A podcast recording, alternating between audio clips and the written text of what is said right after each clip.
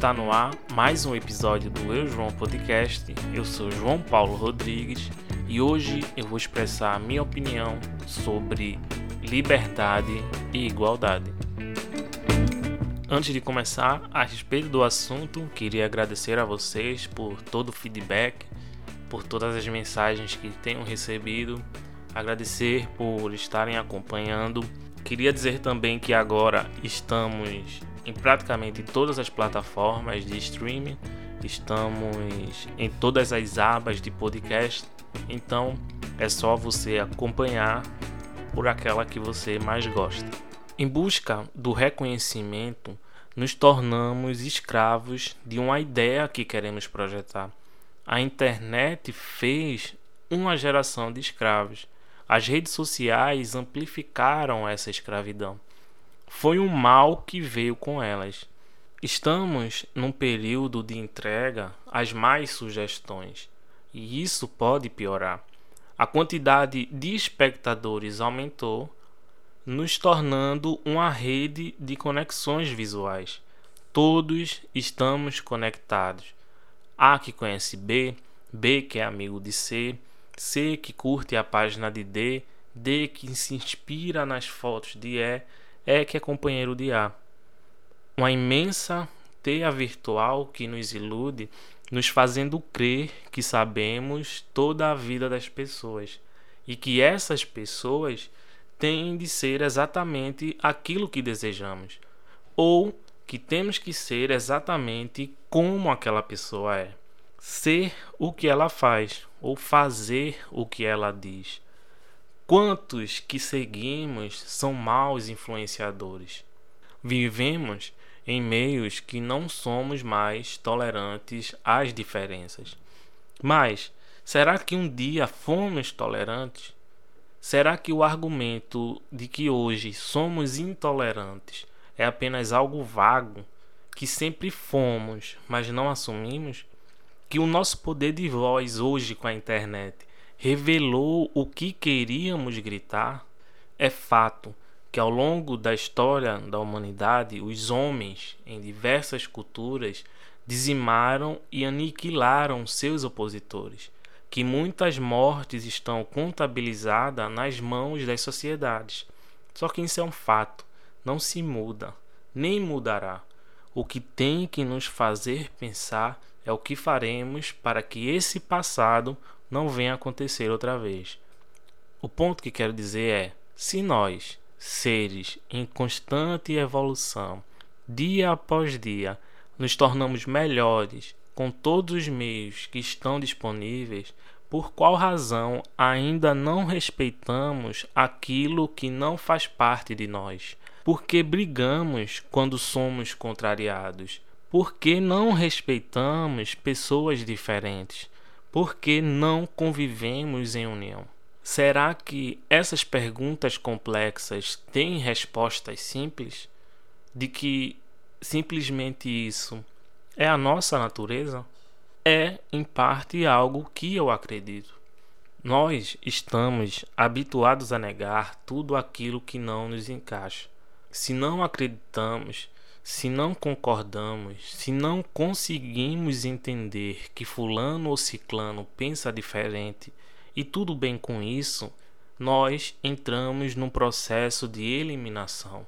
Eliminamos do nosso círculo, eliminamos das nossas falas e, com o tempo, eliminamos da nossa vida. É algo que aconteceu em um passado recente e é algo que pode acontecer em um futuro não tão distante. E isso é extremamente perigoso. Vivemos num momento em que idiota é quem não pensa igual. Que esquecemos todos os anos em que vivemos com aquela pessoa a partir do momento que ela se posiciona em ideias ou ideais diferentes dos nossos. Eu não gosto de abacate, mas tem muita gente que gosta. Deveria eu pensar na extinção do abacate? Eu não tenho religião mas muita gente tem. Devo pedir a extinção delas? Eu não gosto de funk brasileiro. Devo eu pedir a extinção dele? Isso nos leva a pensar sobre a liberdade e a igualdade. Por que estou levantando essa questão? Eu acredito que a liberdade e a igualdade nos traz certas questões éticas que muitas vezes atingem pontos que são muito delicados. Porque a liberdade de expressão pode provocar uma série de acontecimentos tristes. Ah, João, você é contra a liberdade de expressão? Não, de forma alguma. Eu sempre serei defensor da liberdade, contanto que a sua liberdade não elimine ou interfira a liberdade do outro. Como diz no livro Sapiens de Yuval Noah Harari, ou temos liberdade ou temos igualdade. Os dois não. Não são compatíveis. Não há possibilidade de existirem juntos. Não sei se em algum outro planeta, mas não no nosso. Ou somos livres ou somos iguais. Os dois não. Veja um exemplo. O nazismo, que foi algo completamente terrível, ainda é propagado mundo afora. Não me surpreende saber que ainda há pessoas que defendem essa bandeira. Por mais que eu não concorde com a ideologia, não me surpreende. Um bom argumento convence. O argumento não precisa ser um lindo jardim de flores.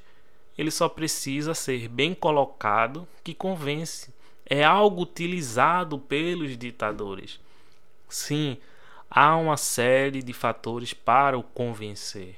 Mas tudo é uma série de fatores.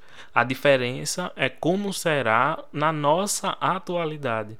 E muita coisa pode ser encaixada nessa liberdade do pensar. Coisas terríveis como a homofobia, o racismo, intolerância religiosa. A igualdade é algo bonito de se dizer, mas eu também acredito que é algo inviável de se manter. Todos nós temos necessidades diferentes. Por que falo que a igualdade também atinge certos pontos delicados? Porque às vezes ela pode sim igualar a situação das pessoas de maneira boa, mas também pode elevar pessoas medíocres tornando o nível de todos medíocres. Quem pensa grande não se rebaixa.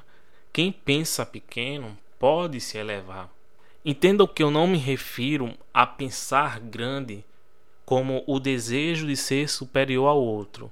Me refiro a ser superior a si mesmo, de buscar a sua melhoria eliminando apenas sua própria mediocridade.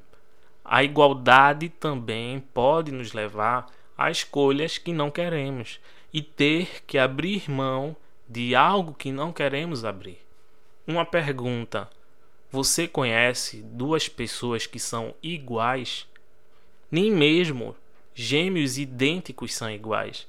Há sempre questões de personalidades, de gostos, de desejos, e tudo na vida é assim na música, nos livros, na política, na religião.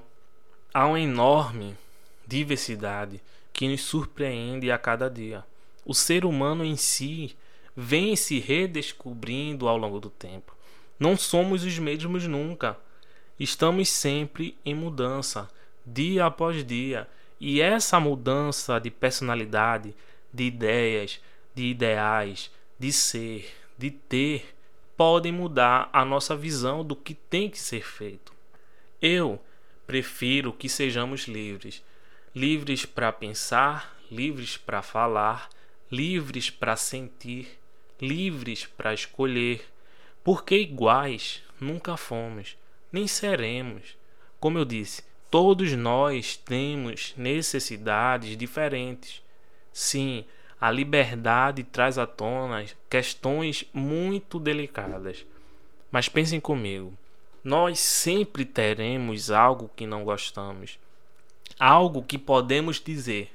Isso, se não existisse, não faria diferença para mim, mas esse algo poderia fazer diferença para o outro. Se todos nós tivéssemos uma visão única do mundo, viveríamos numa eterna ditadura. E, ainda assim, quem seria o nosso líder? A gente sempre precisa de um líder. Vamos usar um caso recente que causou um enorme falatório. A volta do Talibã no poder do Afeganistão.